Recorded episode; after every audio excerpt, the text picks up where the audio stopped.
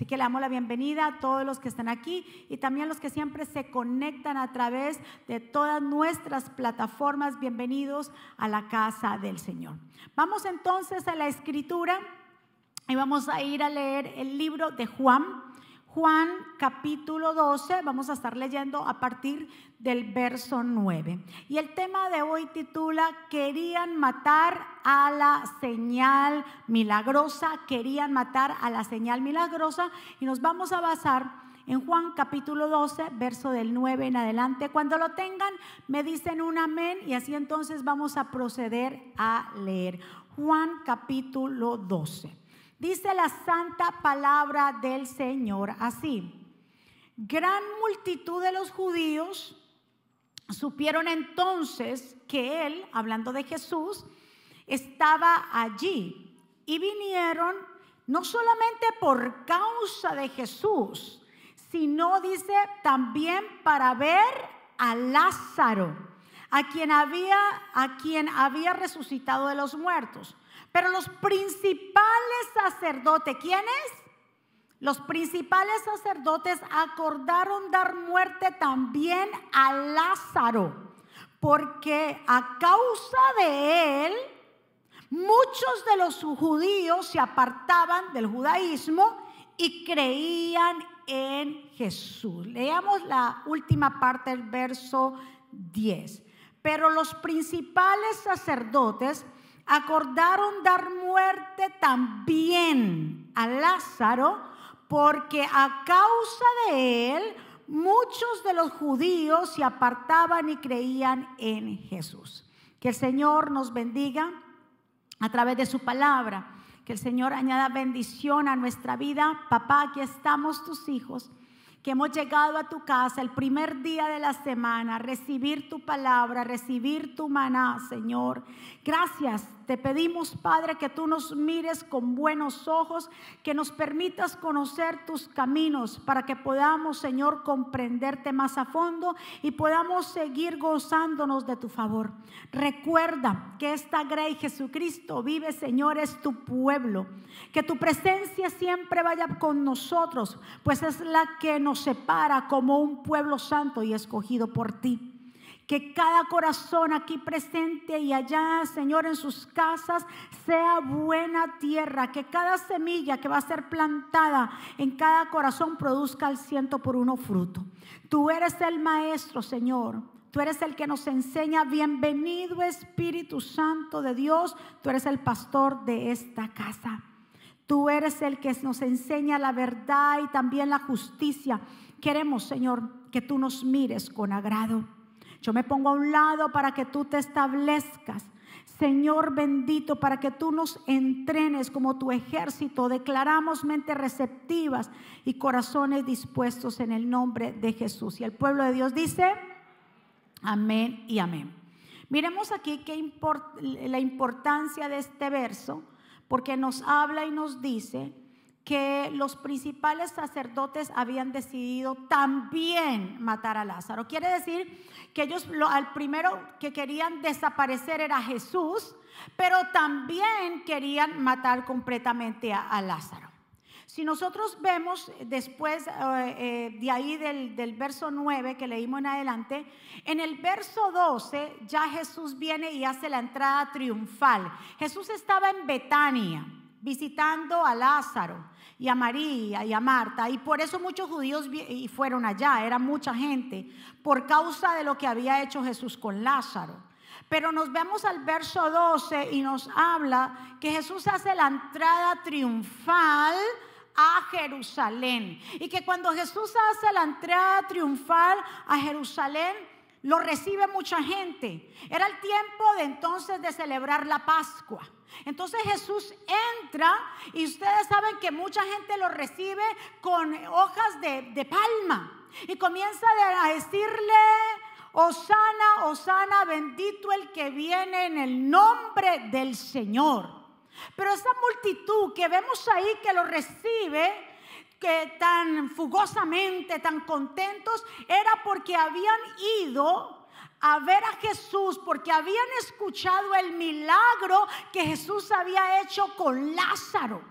Esto de Lázaro, mejor dicho, tomó una fama impresionante y muchos de los que practicaban el judaísmo se fueron hacia la gracia. Dejaron completamente los ritos del judaísmo para escuchar el mensaje de Jesús. ¿Por qué? Porque realmente lo que Dios hizo, ese milagro de resucitar a Lázaro, fue como la esencia para que los demás escucharan el mensaje. Por eso es que reciben a Jesús en Jerusalén de esa manera, con palmas, con gritos, Osana, bendito el que viene, porque habían escuchado este gran milagro que Dios había hecho. Le voy a leer esta parte donde dice aquí en el verso 17 del capítulo 12, para apoyar lo que acabo de decir. Dice, muchos de la multitud habían estado presentes cuando Jesús llamó a Lázaro de la tumba y lo resucitó de los muertos. Y, se lo habían contado a otros. Mire cómo se va regando. Por eso tantos salieron a recibir a Jesús, porque habían oído de qué? De esa señal milagrosa.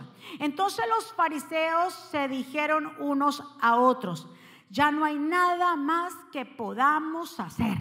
Miren cómo todo el mundo se va atrás de él. Entonces vemos que ya habían soltado, ya ellos a través de este milagro, muchos se les quitó la venda completamente de lo que era practicar solamente una ceremonia y unos ritos para entrar a lo que era la gracia del Señor. Ahora, en este texto nosotros encontramos un dato muy importante que nos dice que los sumos sacerdotes, o sea, las autoridades religiosas, fueron los que resolvieron matar a quién? A Lázaro. ¿Quiénes fueron? Las autoridades religiosas. Ellos querían matar a Jesús, pero también querían matar a Lázaro. Entonces, así que ellos se oponían completamente a que el pueblo de Dios fuera, ¿qué? Libre y que siguieran aferrados a costumbres. Entonces Jesús, escuche bien, mueva a su vecino por si acaso, no sé, vamos, muévalo, muévalo y dígale, tú eres una señal milagrosa. Tú eres una señal milagrosa. Escúcheme mi amado pueblo, las autoridades religiosas fueron los que determinaron que querían sacar a Jesús del paso, pero también a Lázaro, porque Lázaro representaba una amenaza para ellos. ¿Sabes tú que tú representas una amenaza para el enemigo? Pero yo te vengo a decir que tú y yo somos una amenaza para el enemigo porque somos un signo y una señal de un milagro. Tus hijos, lo que ha pasado con tu familia, lo que ha pasado con tu matrimonio, lo que ha pasado en tu vida, somos signos de vida y de esperanza y eso es lo que quiere romper el enemigo y matarlo. ¿Por qué? Recuérdese, Lázaro. Eso fue lo que le dio, como quien dice, la expansión al reino del Señor, esto que el Señor Jesús hizo con él. Entonces lo que las autoridades religiosas lo que querían era que no se hablara de esto, matar al que era una señal milagrosa. Mis amados, a la religión y el sistema de este mundo le conviene la ignorancia de la gente en cuanto a las escrituras para mantenerlos esclavos de un régimen. Yo no sé si me lo pueden poner en las pantallas para que la gente lo repita y se lo voy a volver a decir. A la religión y el sistema de este mundo le conviene que usted y yo y el pueblo, nuestros niños que usted los trae, sus jóvenes, le conviene que ellos sean unos ignorantes en cuanto a la palabra de Dios. ¿Sabe qué? Para mantenerlos esclavos de un régimen. ¿A quién querían matar los religiosos, el sistema de ese tiempo? ¿A quién? A Lázaro, porque Lázaro representaba vida. Jesús daba la vida y Lázaro era un signo de vida. Era un milagro andante. Por eso la, lucha tuya y mía. ¿Por qué? Porque el enemigo lo que quiere es callarte y callarme. Que el enemigo lo único que quiere es que tú y yo desertemos, que bajemos los brazos, que nos desanimemos, que soltemos las cosas. ¿Por qué? Porque si nosotros lo hacemos, entonces el mundo no va a darse cuenta de los milagros que Dios está haciendo contigo y conmigo. Vamos, denle un aplauso fuerte al Señor. Jesús lo dijo en Juan 8:32, y conoceréis la verdad, y la verdad nos hará libres. ¿Qué es lo que hace la verdad? Porque eso es lo que estaba hablando. Jesús hablaba la verdad y que ellos no querían, no les interesaba que la verdad lo supieran, porque entre más supieran la verdad, más se alejaban completamente de lo que es ser, una ser un esclavo. Y lo que está pasando ahora, ¿por qué ustedes creen que quieren cerrar las iglesias? Ay, yo no sé con quién yo hablo. ¿Por qué? ¿Por qué no cierran en donde venden los licores? ¿Por qué no cierran donde haya, eh, donde están, no sé, los gimnasios, los cines, lo que usted quiera, cualquier negocio? ¿Por qué se empeñan? Y eso es algo que la gente tiene que entender y que discierna por qué se empeñan en cerrar las iglesias. Porque la iglesia representa una amenaza para el enemigo. Porque entre más usted y yo nos llenamos de fe, mientras tanto usted y yo nos llenamos de esperanza, hay un pueblo entonces que va a dar testimonio a los otros. A los gobiernos no les conviene que la gente salga de la depresión. ¿Por qué? Porque más consumen medicina. Es un negocio. Al gobierno no le conviene que la gente salga de la depresión. ¿Por qué? Porque aparte de eso, si tiene problemas con el alcohol, consume alcohol y eso les conviene. Negocio. Al enemigo y a los gobiernos de este mundo no le conviene que tus hijos salgan de la droga, porque eso también representa dinero para que los vayan a meter a esos lugares donde son en rehabilitación, que eso representa dinero. Por eso quieren cerrar la iglesia y nos quieren cerrar la boca a nosotros. ¿Usted me está entendiendo lo que el Espíritu les está hablando en esta mañana? Y la gente dice, no, pero es que si no, pues, ya está comprobado que la iglesia no es solamente un lugar esencial. La iglesia es vital para la gente, algo necesario más que la comida, más que el vestido la iglesia representa el alimento espiritual que no nos vuelve a una esclavitud. Por eso iglesia es tiempo de adorar y de alabar y darle gracias a Dios porque hemos ganado una batalla, porque el que pelea por nosotros es Jehová de los ejércitos con sus ángeles, pelean esa batalla espiritual. Por eso iglesia hoy más que nunca debemos darle las gracias al Señor. Diga conmigo, gracias Señor.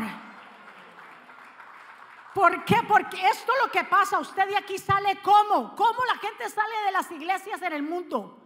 Renovados, fortalecidos, así se encuentre con pruebas. Entonces dice, no, yo no voy a depender de una medicina, no, yo no voy a depender de un doctor, yo no voy a depender del alcohol, no, yo no voy. Y comienza Escúcheme, mi amado. ¿A quién querían matar? A Lázaro porque representaba una amenaza. ¿A quién el enemigo quiere matar? A ti, a mí, a las promesas, a lo que Dios hizo con tu matrimonio. Quieren que ustedes vuelvan a pelear y que, quieran decirse, nos divorciamos. Lo que Dios, ¿para qué? Para matar eso. O el hijo que Dios lo sacó de la droga, el enemigo quiere volver a recordarte, se va a meter en la droga, pero tú dices, lo que Dios me ha dado se va a cumplir y se va a estar por completo. ¿Cuántos están aquí? Ahora, Jesús por eso dice, conocéis la verdad y la verdad los hará qué? libres. Ahora, lo que menos la gente quiere conocer es la verdad. ¿Sabe por qué? Porque la verdad de ellos está basada en el conocimiento propio y en la experiencia. La gente conoce de todo, menos de Dios. ¿Cuántos están? Porque saben que conocer a Dios implica renuncia al pecado. Por eso no pueden ver las promesas de Dios. Esto de querer destruir Dice, lo que tenga que ver con la fe no viene de ahora, esto viene desde siempre. El enemigo siempre ha perseguido a los que tienen ese propósito, a los que tienen esa palabra de fe. Las autoridades querían callar a todo signo de vida. La única manera era matarlos. Es la única manera. ¿Cuál es la estrategia? Tal vez no matarnos físicamente ahora, sino matarnos espiritualmente. ¿Cuántos están? Querían matar a Lázaro, querían matar a Jesús a todo lo que era signo de vida. El enemigo quiere matar todo lo que represente una señal de fe. Tú y yo somos señales de fe. Y el enemigo por eso está detrás de ti y detrás de mí. Y esto es una lucha que no se va a terminar. Esto es por siempre, hasta que estemos en la presencia del Señor. Pero por eso debemos ser fuertes.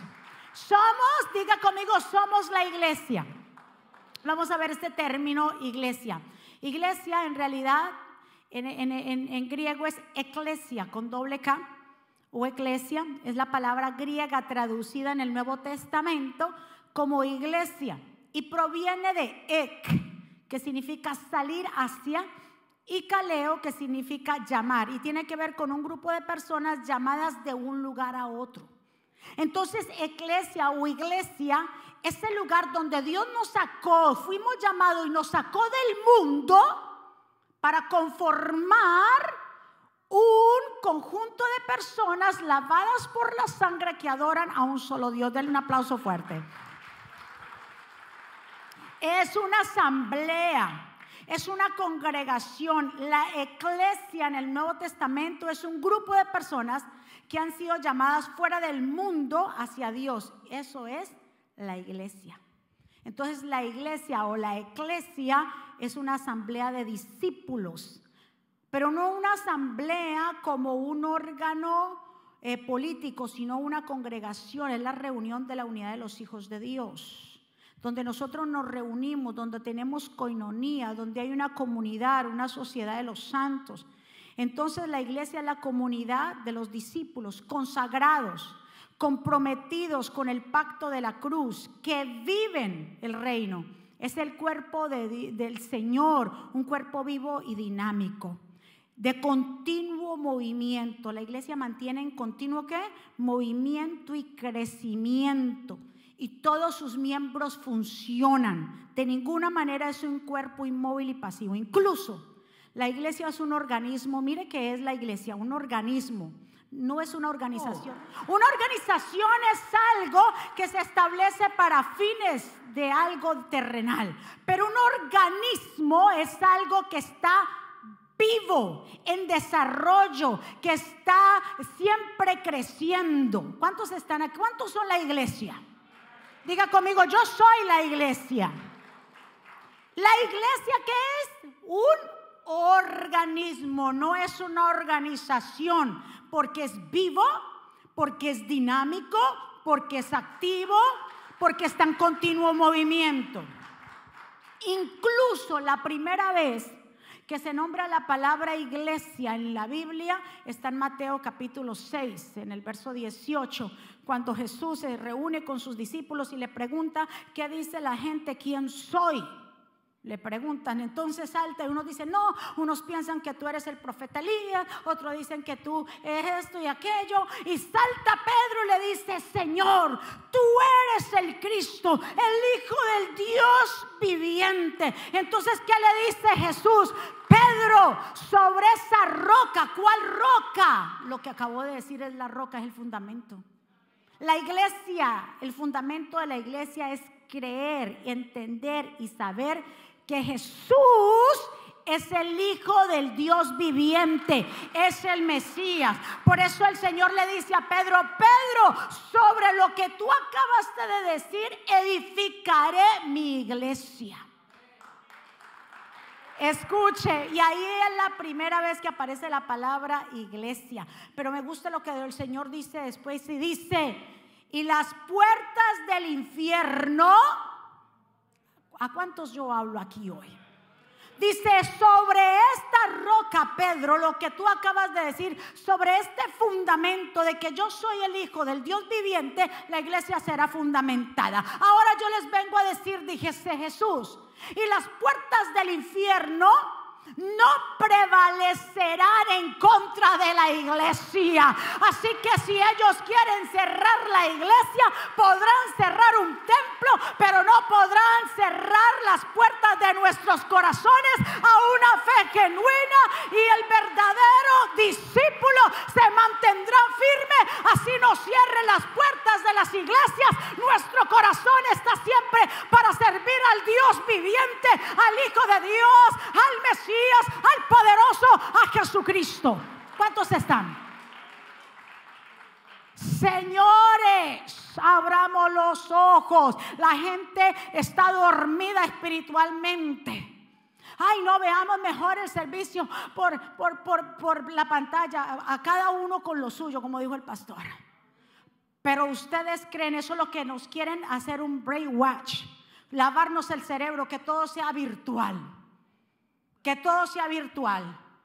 Incluso hasta para la acción de gracias, qué problema, porque ya la gente, ni, o sea, solamente unos cuantos se podían reunir porque ya es una persecución. Escuche bien. La iglesia, escuche bien, por eso Jesús lo dijo, las puertas del infierno no van a prevalecer, no van a ganar. Ay, ay, ay. Pueblo del Señor. Escuche muy bien esa verdad de Jesús, de que Él es el fundamento, ha florecido durante todos estos años, durante los 2020 años. Han querido tapar la boca de los profetas, han querido cerrar la iglesia, han querido perseguir a los discípulos, pero como quiera, la iglesia sigue creciendo. Puede ser que muchos deserten, puede ser que muchos se aparten, pero mientras otros se apartan, otros también van llegando y el enemigo, oígame, ay, yo no sé, pero vea. La iglesia nunca, escuche, va a fracasar. Ay, yo no sé con quién yo hablo en esta mañana. Ah, no, si es la iglesia de Jesucristo que tú y yo estamos hablando, la iglesia nunca nunca, y se lo digo aquí, se lo digo allá, nunca va a fracasar. Porque está fundamentada sobre la roca que es Cristo Jesús. Nunca. Por eso le dije, muchos podrán desertar y decir, me voy de la fe. Ok, pero vendrán otros. Usted y yo vamos a dejar ese delegado, ese legado. Porque nuestros hijos, dentro de tus hijos habrá uno de ellos y declaro que serán todos, pero que será ese líder que va a seguir y llevar a cabo. Por eso la importancia de traer a los hijos a la iglesia. ¿Cuántos están? Mamá, no me levanté tan temprano. Vaya usted, no, mijito, usted se levanta. Cuando así no son chiquitos. ¿Cuántos están? Porque es la única manera. Y cuando ellos chiquitos escuchen la palabra de Dios, cuando sean grandes, no se apartarán de Dios. Porque en ellos está la semilla. Ustedes se acuerdan en Hechos capítulo 16 cuando dice que Pablo y Silas estaban, los habían llevado para la cárcel y que estaban ahí, estaban cantando con himnos y que estaban, estaban todos los carceleros escuchando y que vino un terremoto que eh, como quien dice, eh, el fundamento se removió, se abrieron las puertas de todas las de todas eh, las celdas que estaban ahí, aparte las cadenas de los presos fueron, se, se deshacieron, se deshacieron, y que entonces el carcelero vino y todo atormentado, dijo, no, ¿qué pasó aquí? Me voy a matar porque todos los presos entonces salieron corriendo, ahora me van a rendir cuentas a mí, mejor yo pago con mi vida y que no me... Pero ¿qué le dijo Pablo? Le dijo, no, no lo hagas, estamos todos aquí, mi hijo, nadie se ha ido. Y le dijo él bien claro, cuando vio, cuando Pablo le dijo eso, que fue un hombre correcto, dice que él se asió rápido y se puso de rodillas frente a Pablo y frente a Silas. Y le dijo, ¿qué hago yo para ser salvo? ¿Y qué le dijo? No, mi hijo, vea, vaya y tiene que hacer esto. Y le dijo, no, cree en el Señor Jesús. Porque entonces si tú crees en Él, tú y tu casa serán salvos. Ese es el Evangelio. Usted ve, así es sencillo. Hay que creer. No le dijo que había que hacer un montón de cosas. Y eso es lo que, eso es lo que a los religiosos. Y eso es a los que los sistemas no creen. ¿Por qué? Porque entre más haya más depresión, entonces también hay más abusos en las casas. Abuso emocional, abuso físico, abuso eh, verbal. Dice que en estos tiempos que la gente ha estado tan encerrada, ¿cómo ha subido la tasa de los abusos en contra de las mujeres? ¿Cuántos están? Porque entre más, porque eso conviene a los gobiernos y le conviene al diablo. Pero usted y yo, mientras tanto estemos en Cristo, vivimos libres. Del otro aplauso fuerte al Señor. Diga conmigo, las puertas del infierno no prevalecerán en contra de ella, contra de la iglesia. Yo dije algo bien claro que quiero que se lo lleven esta mañana. La iglesia nunca va a qué? A fracasar. Nunca. Mientras tanto, Jesús. y otra cosa, que mientras tanto la iglesia de Jesucristo esté aquí en esta tierra, va a continuar haciendo, va a continuar haciendo el trabajo o hacer el trabajo que el Señor nos mandó a hacer. ¿Cuántos dicen amén? Ya cuando nos vamos, el Señor ya mira cómo hará. hará. Pero mientras tanto, la iglesia de Jesucristo que está aquí, por eso tanta persecución. Ahora, creer en Jesús implica dar testimonios de vida. Nosotros somos gente, personas vivas, pues Jesús es la misma vida. Cuando hablamos de vida no nos solamente referimos en el área física, sino en cuanto a una nueva calidad de vida, porque ahora hemos nacido de nuevo, ¿verdad? Y tenemos una nueva calidad de vida. Ser testigos de vida es ser capaz de tener una vida nueva, una vida que nos haga sentir agradecidos por ella, porque anteriormente no agradecíamos por nada y la gente anteriormente se quería morir. ¿Para qué vivir si esto es terrible aquí? Pero ahora como hemos, recibido una nueva vida, ahora valoramos la vida y le decimos, gracias Señor por la vida. Esto que vivimos ahora como cristianos, como iglesia, como un organismo, tenemos tanto la capacidad de dar amor aunque nos den desprecio. ¿Con quién hablo yo? Esa es la iglesia. Somos tan vivos, tan llenos de vida, que son capaces de tirarnos la puerta en la cara y nosotros se la abrimos. Que aunque hablen más de nosotros y nos hagan cara por detrás, abrazamos. Aunque sabemos, eso, eh, eh, y usted cree que el enemigo está contento, el enemigo lo que quiere es que usted guarde raíces de amargura, que tenga espíritu de venganza, que le haga mala cara a todo el mundo. Eso es lo que quiere. Pero entonces la iglesia no es así, porque hemos entendido el mensaje de Jesús, que si creemos en Él, somos salvos nosotros y nuestra casa. Tener vida implica ser portadores de una nueva vida de calidad es ser capaz de ayudar a otros para dar sentido a su caminar. Porque lo que Dios ha hecho contigo, ¿qué usted quiere hacer con los demás? Lo mismo, y usted dice, mire, y vaya a la iglesia y conozca de Jesús, porque Dios, Dios, Dios libertó a mi hijo, o, Dios restauró un matrimonio, o Dios hizo conmigo esto, Dios sanó, yo tenía una enfermedad, o yo sufría de depresión, vaya, vaya. Entonces es un testimonio tras testimonio. ¿Por qué fueron a ver a Jesús cuando estaba en Betania y en la entrada en triunfal. ¿Por qué fueron a verlo? Por lo que había hecho con Lázaro. Asimismo, escuche bien, va a venir gente que va a venir por tu testimonio. ¿Y qué es lo que quiere hacer los religiosos o el sistema? Callarte y sacarte del medio porque representas qué? Una amenaza. Y guerra avisada no mata soldados, se lo estoy avisando para que usted diga, ¿y por qué, pastor, usted viera esas luchas que yo tengo? ¿Por qué? Pues porque usted y yo representamos una amenaza, porque Dios nos sacó de lo más profundo del hoyo cenagoso donde nos encontramos. Dios nos sacó y ahora podemos ver la luz. Entonces el enemigo quiere eso, que usemos tapabocas para no hablar, hablándolo espiritualmente. Mm, mm, mm. Y yo no puedo hablar para qué si Dios... Porque representamos, somos signos de vida. ¿Cuántos están aquí?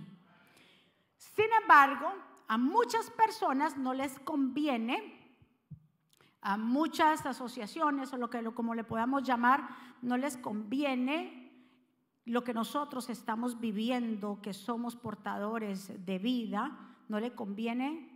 A ellos les conviene que estemos insatisfechos, que estemos tristes, llenos de odio, que haya competencia entre el uno y el otro, que se humillen, que se, que se pisen a los demás, porque esto le da la oportunidad de dominar y hacernos más esclavos. ¿Cuántos están? Sin embargo, una persona que esté llena de vida vive como feliz, feliz con lo que tiene, es capaz de ayudar a solidarizarse, que no tienen, que sabe que todo lo que tiene es porque el Señor se lo ha dado, sabe compartir, ayuda a los demás. ¿Cuántos están aquí? Porque la persona, la iglesia, cuando es iglesia fundamentada en Cristo, es un organismo vivo. Ayuda, levanta, esa iglesia prospera porque hemos entendido quién es Jesús en nuestra vida. ¿Cuántos le dan un aplauso fuerte al Señor? Entonces, ¿por qué querían matar a Lázaro y a Jesús? Diga conmigo, porque es que no les convenía. No les convenía. Mientras los sacerdotes buscaban la muerte de Lázaro y Jesús porque no les convenía a sus planes. Jesús da vida y Lázaro es un testigo de esa vida, por, eso, por esa razón lo querían eliminar. Por eso el ataque, nuestro testimonio, son palabras de vida. Recuérdate de eso, lo que tú, tu testimonio, lo que Dios ha hecho contigo y conmigo son palabras de vida, de fe y de esperanza para el mundo. Por eso el enemigo quiere desanimarnos y quiere sacarte completamente del propósito. Diga conmigo, yo no me voy a desanimar. Y dígale a su vecino, yo no me voy a desanimar. Si la sanidad que tuviste, escuche bien, el hijo rescatado, el matrimonio restaurado, la empresa que levantaste en un momento dado, tú ves que pronto se está en retroceso, es el enemigo que quiere poner duda de lo que Dios hizo un día. No temas porque Dios siempre conservará lo que te ha entregado a ti. Por eso no podemos volver a la esclavitud que dice Gálatas 5.1. Dice bien claro, ahora somos libres porque Cristo nos liberó. ¿Cuántos están libres? Porque Cristo ya no... ¿De qué, ¿De me liberó Cristo? ¿Pero de qué? Pues del pecado de las ataduras donde nosotros estamos envueltos en delitos y pecados. Por eso les dice el apóstol Pablo aquí, manténganse, diga conmigo, yo me voy a mantener. Manténganse firmes en libertad y no vuelvan a la esclavitud. Esto que habla de manténganse firme significa que se necesita esfuerzo, para permanecer en el lugar de la libertad. ¿Qué quiere decir esto? Que alguien que legalmente se ha hecho libre en Jesús todavía puede vivir en esclavitud, ya que pueden ser engañados para colocarse, para colocarse de nuevo en la esclavitud. Cuando en 1863 se, se hizo la proclamación de la emancipación, o sea, lo que Abraham Lincoln hizo, de que declaraba que los esclavos en ese tiempo en los Estados Unidos ya iban a ser libres. Entonces se hace esta proclamación de emancipación diciéndole a los esclavos, eh, ustedes ya no son más esclavos porque anteriormente se permitía aquí en Estados Unidos la esclavitud y ya no más ustedes son esclavos. Habla una historia de una esclava, una mujer yo no sé si usted la ha escuchado, que cuando se salió ese, ese, edicto eh, a favor de los esclavos a través del presidente Abraham Lincoln, dice bien claro que ya comenzó a regarse pues la noticia. Y una mujer, ¿verdad que sí que era esclava, le llegaron a la noticia y le dijeron, mira, ya tú no perteneces a ningún amo, ya tú eres libre. Y ella fue donde el amo le dijo, y él sabía, le dijo, no, no, no, no, no, tú todavía sigue conmigo tú eres mi esclava. Y ella se fue para donde el otro que le dijo que ya eran libres. Y le dijo, no, ¿o qué? ¿O somos libres o no soy libre? Porque voy donde mi antiguo dueño y me dice que yo soy esclava, pero tú me estás diciendo que el presidente dijo que somos libres. O soy libre o soy esclava. ¿Cuántos de los cristianos no piensan así?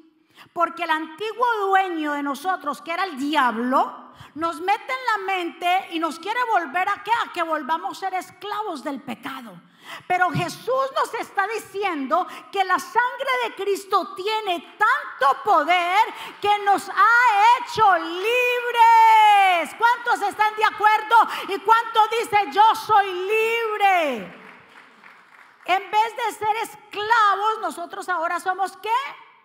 Libres, Galatas 4:6, porque ya somos sus hijos.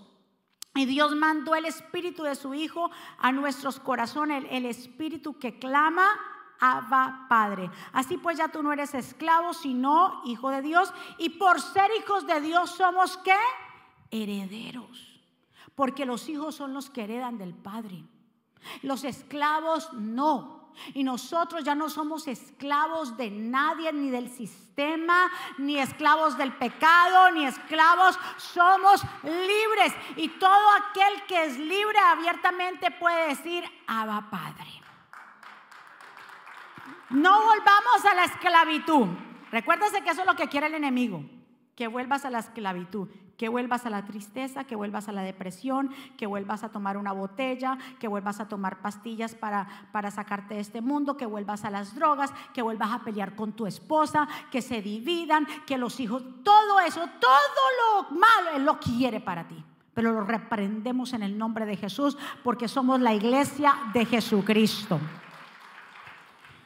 vamos a guardar nuestras almas por favor. Por eso es, tan importante el congregarse, el disipularse, el leer la Biblia, en orar al Señor. ¿Por qué? Porque en Deuteronomio 4.9 el Señor le dice al pueblo de Israel, dice, por tanto ustedes, por favor, les dice el Señor, cuídate y guarda tu alma con diligencia para que no te olvides de las cosas que tus ojos han visto y no se aparten de tu corazón todos los días de tu vida, sino que lo hagas saber a tus hijos y a tus nietos.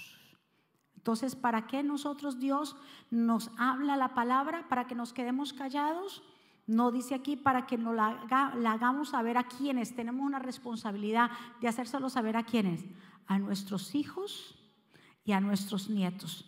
Mis amados, si nosotros descuidamos lo espiritual, si nosotros descuidamos eh, la comunión con Dios, si nosotros descuidamos sus mandamientos fácilmente, nos vamos a olvidar de lo que hemos aprendido de lo que hemos visto y por eso regresamos a qué? A la esclavitud. Por eso es que nosotros tenemos como iglesia, tenemos la responsabilidad de pararnos en la brecha, de pararnos a orar.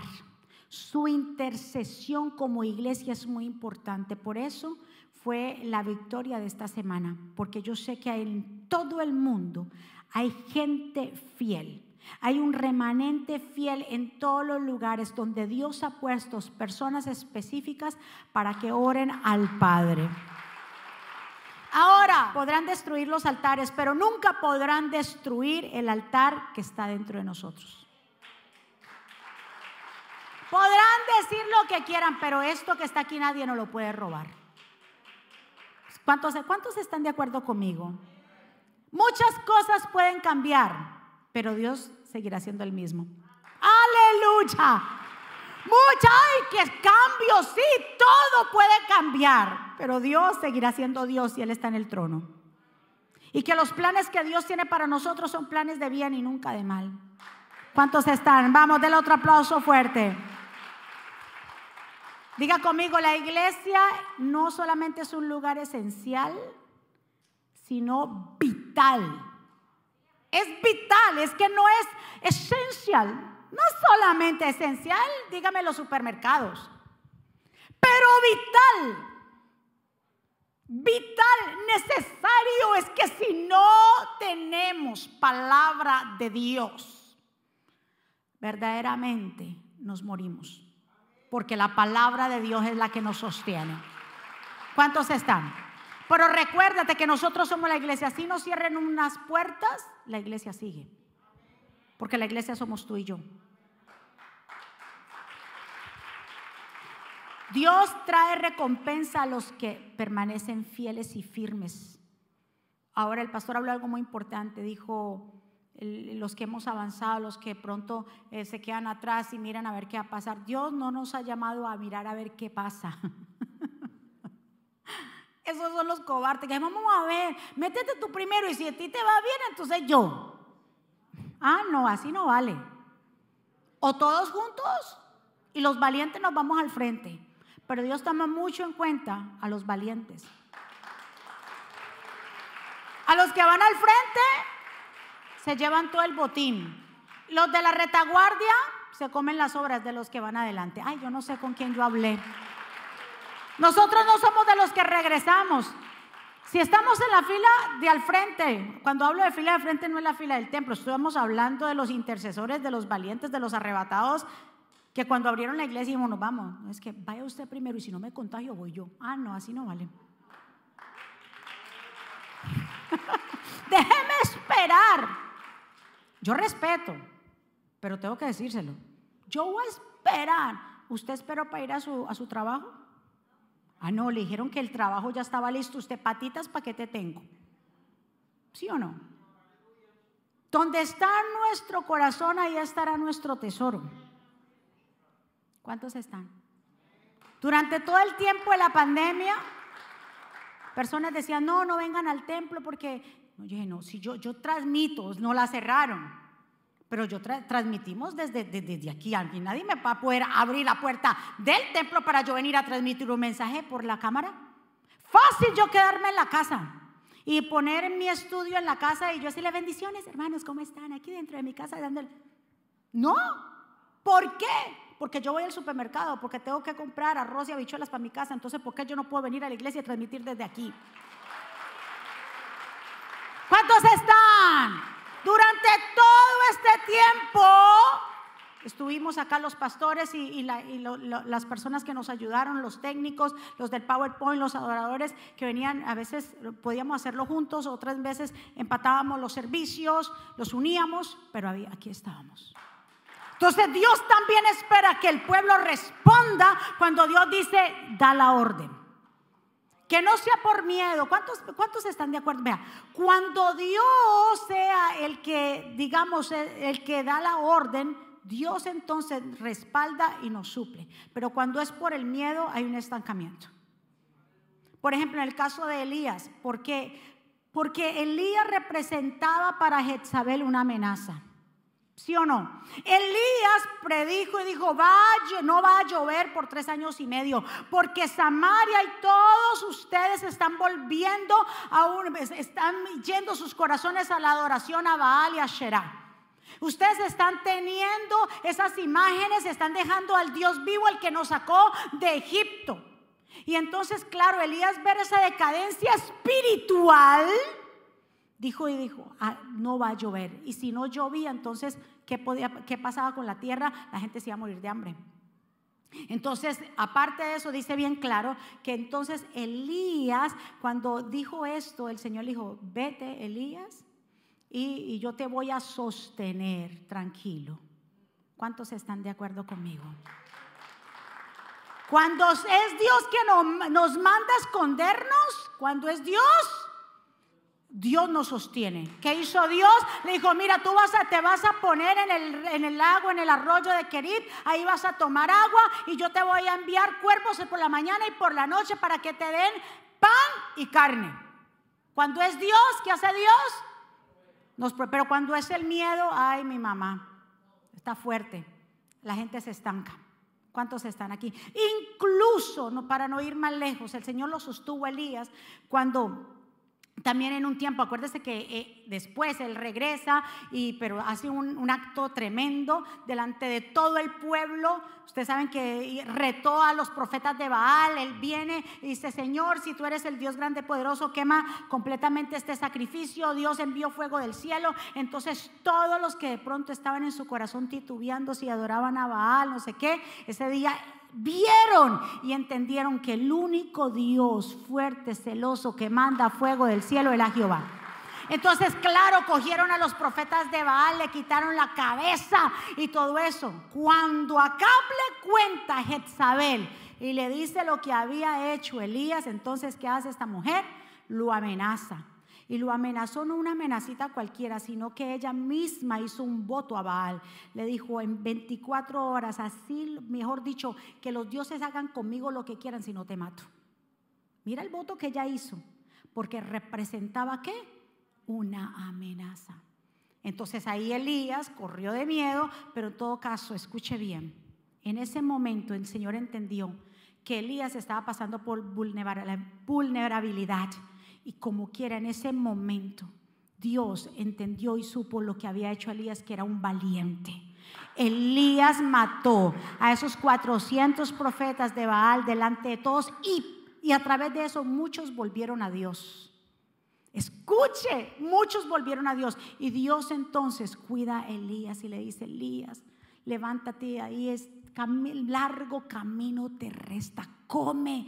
Le mandó un ángel, come y bebe. Y volvió y se quedó dormido. Y yo no sé si tú te has sentido cansado de las pruebas. Yo no sé si te has sentido así, que un momento como Elías, que ya dices, yo ya no puedo más. El Señor hoy te dice y te recuerda, toma fuerza, come de mi pan, bebe de mi agua, porque el largo camino te resta. El enemigo no va a poder contigo ni con tu familia. Vas a poder ver las promesas, pero mantente firme en mi palabra. Mantente firme en mí porque todo aquel que se mantiene firme en mí va a recibir recompensa. ¿Cuánto le da un aplauso fuerte al Señor? El Señor responde a los fieles en Mateo 25, 21. Hiciste bien, siervo bien fiel. En lo poco has sido fiel. ¿Cuánta gente es fiel al Señor? No, yo, como yo no esto. ¿Cuánta gente ha sido fiel a Dios? Amén. El que ha sido fiel a Dios en lo poco, entonces Dios ve eso y dice, en lo poco has sido fiel, en lo mucho te pondré.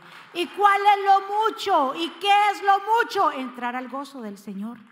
¿Cuántos quieren entrar al gozo del Señor? ¿Cuál es el gozo del cielo? Entra porque Dios ve que, que en esta tierra somos como fieles a Dios. Incluso dice también su palabra y nos hablan de Deuteronomios 31, 6 y dice, sean fuertes, sean valientes, no teman ni se asusten ante esas naciones, pues el Señor siempre, su Dios, siempre los acompañará y nunca los dejará ni los abandonará. Den un aplauso fuerte al Señor. Y ya para terminar, cuando es Dios, escuche muy bien, es el que nos manda, cuando es Dios, es el que nos, nos ministra a hacer algo, vamos a hacerlo y no tengamos miedo de nada. Nosotros, Ministerio de Jesucristo vive, no tiene miedo de nada lo que pueda hacer el hombre, de lo que puedan decirnos. Dijeron, mucha gente dijo, no, más adelante va a haber una persecución sobre la iglesia y entonces a las iglesias se les va a quitar eh, el, lugar para, digamos, para, que nosotros no pagamos impuestos en este templo, sino eh, si no tienen que casar eh, gente del mismo sexo. A mí que me digan lo que me digan. Si me quieren poner incontaxias, aquí se pone incontaxias. Lo que nosotros no vamos a comprometer es la palabra de Dios. ¿Cuántos están de acuerdo? Porque el que quiere ser amigo del mundo, ¿y para qué Dios nos preparó si no fue para esta hora? Si somos la iglesia de Jesús, nos vamos a unir. Escúcheme, pueblo del Señor, si usted y yo no nos unimos en este tiempo en la fe, en la oración, en la intercesión, si usted y yo no nos unimos, ¿quién más si somos la iglesia y el organismo y la luz de este mundo a través de Cristo Jesús en esta tierra? ¿Cuántos dicen amén? Es tiempo de nosotros levantarnos y creer en lo que Dios ha depositado. Recuérdese que el enemigo lo que quiere es matar, la promesa, la señal milagrosa. que tú eres? Diga conmigo, yo soy una señal. porque tu testimonio lo es, porque tus hijos lo son, porque lo que tú representas lo es. Por eso no te dejes de amedrentar por lo que pueda hacer el hombre, por las amenazas que pueda hacer el enemigo. Tú y yo no nos podemos amedrentar. Dice, las puertas del infierno no prevalecerán en contra de la iglesia. Así que por más que quieran hacerte daño a ti, a mí, nosotros estamos en el equipo ganador. Nosotros estamos en el equipo correcto, que es Jesús. Por eso, si tú te, te has sentido como que, ¿qué va a pasar con mi vida? Alguien me decía, yo creo que se termine rápido este año para que pase esto. Y que porque se termina este año, ¿se cree que va a pasar esto? No. Eso es mental. Eso es aquí, eso está aquí. Pasar No es que no. Que se termine este año, sí. Como tenga que terminarse. Porque nosotros no dependemos de los días del hombre nuestros días. Nosotros dependemos del Dios grande. Si entramos en un nuevo año, la gente dirá, pero ¿qué pasará? ¿Qué deparará? ¿Qué más cosas vendrán? Antes de usted preocuparse por eso, de qué me deparará y qué más cosas vendrán, si hay algo que debemos hacer todos los días y es mantenernos pegados a la vida. No se preocupen, Jesús lo dijo, no se preocupen por el día de mañana, ¿verdad? Porque cada día, o cada, sí, cada día trae su propio mal, trae su propio afán. Así que no nos preocupemos por el año 2021, de lo que pueda pasar.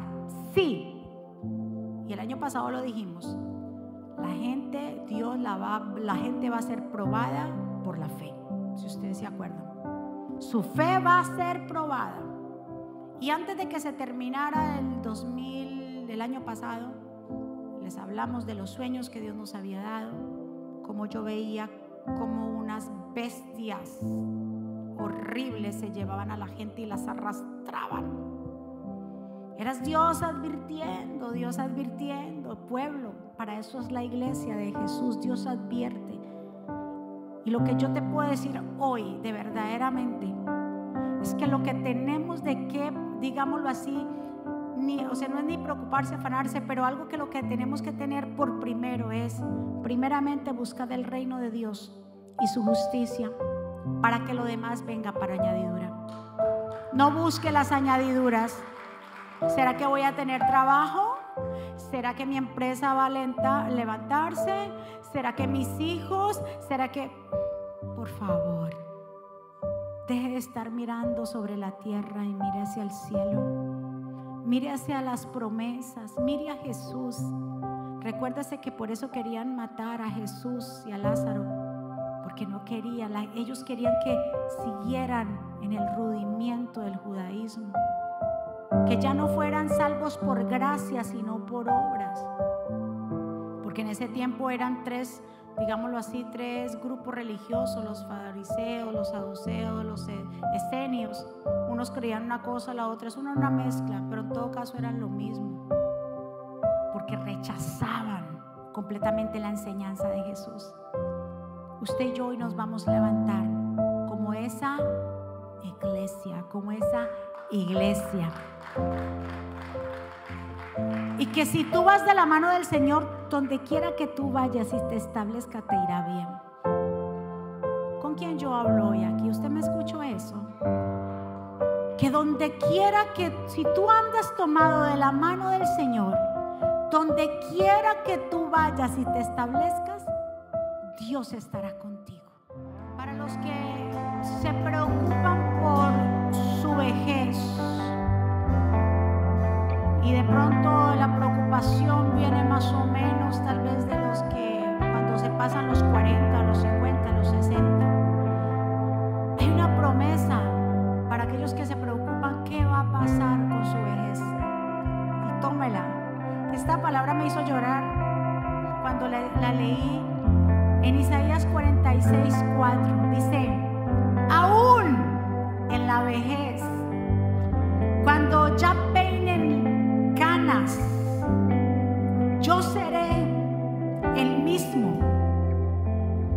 yo los voy a sostener. Yo los hice y cuidaré de ustedes. Los sostendré y los libraré.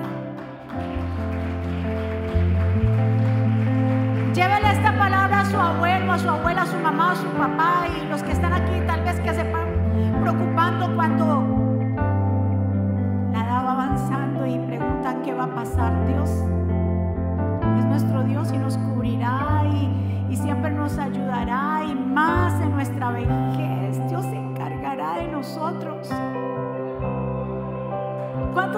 De acuerdo? Para que usted se vaya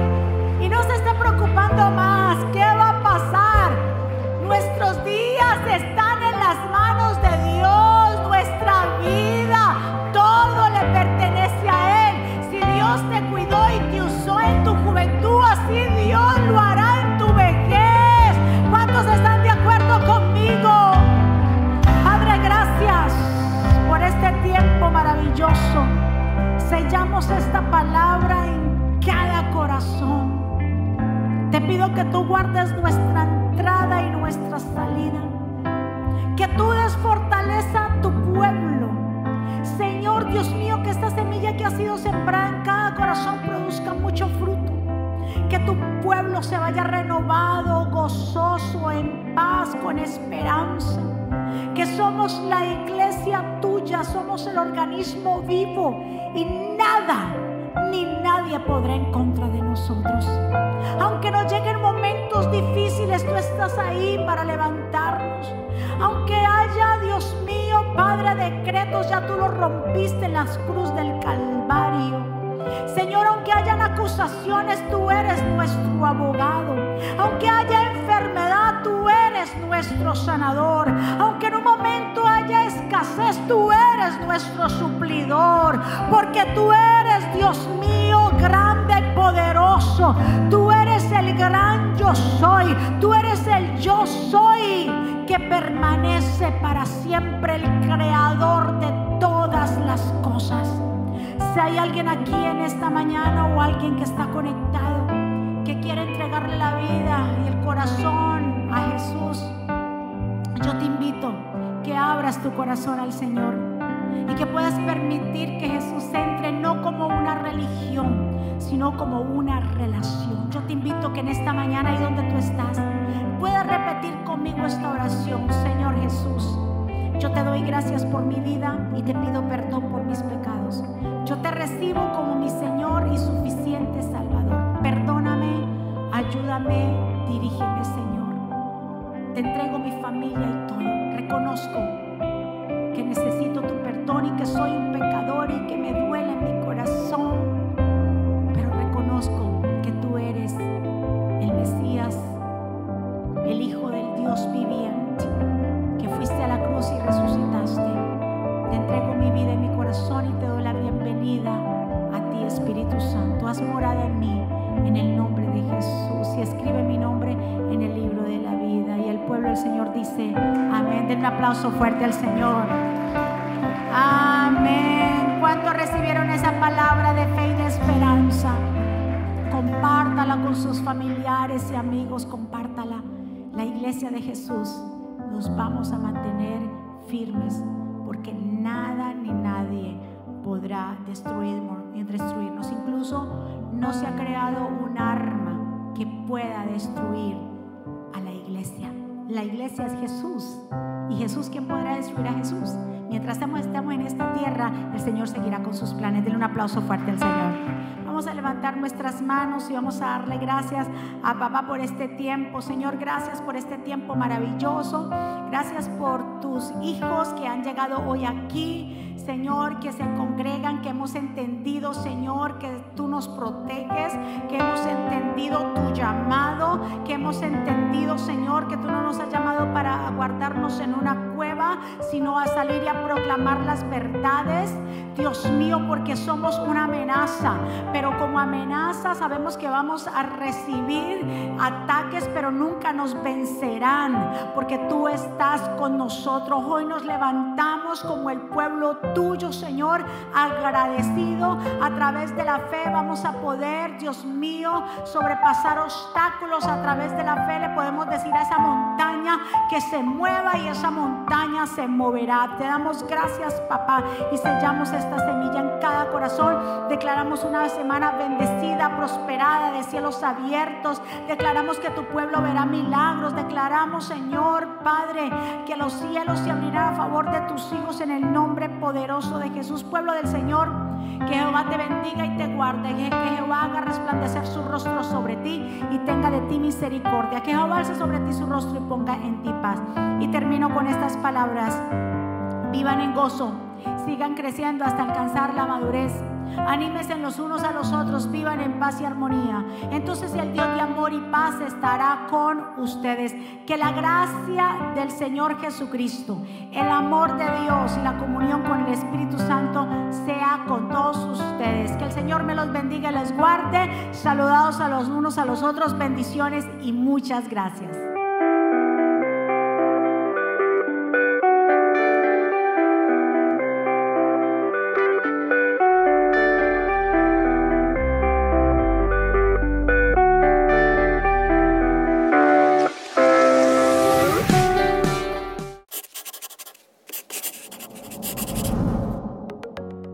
¿Quieres estar al día con todos los eventos de la pastora Mónica Jaques y Ministerio Jesucristo Vive?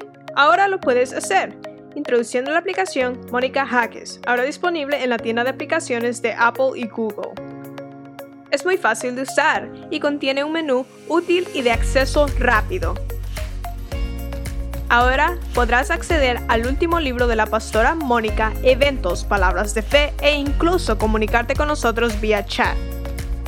También puedes seguirnos en Facebook, Instagram, Twitter y YouTube para ver servicios de poder en vivo y recibir reflexiones, palabras de aliento y mensajes diarios. No esperes, descarga la aplicación ahora.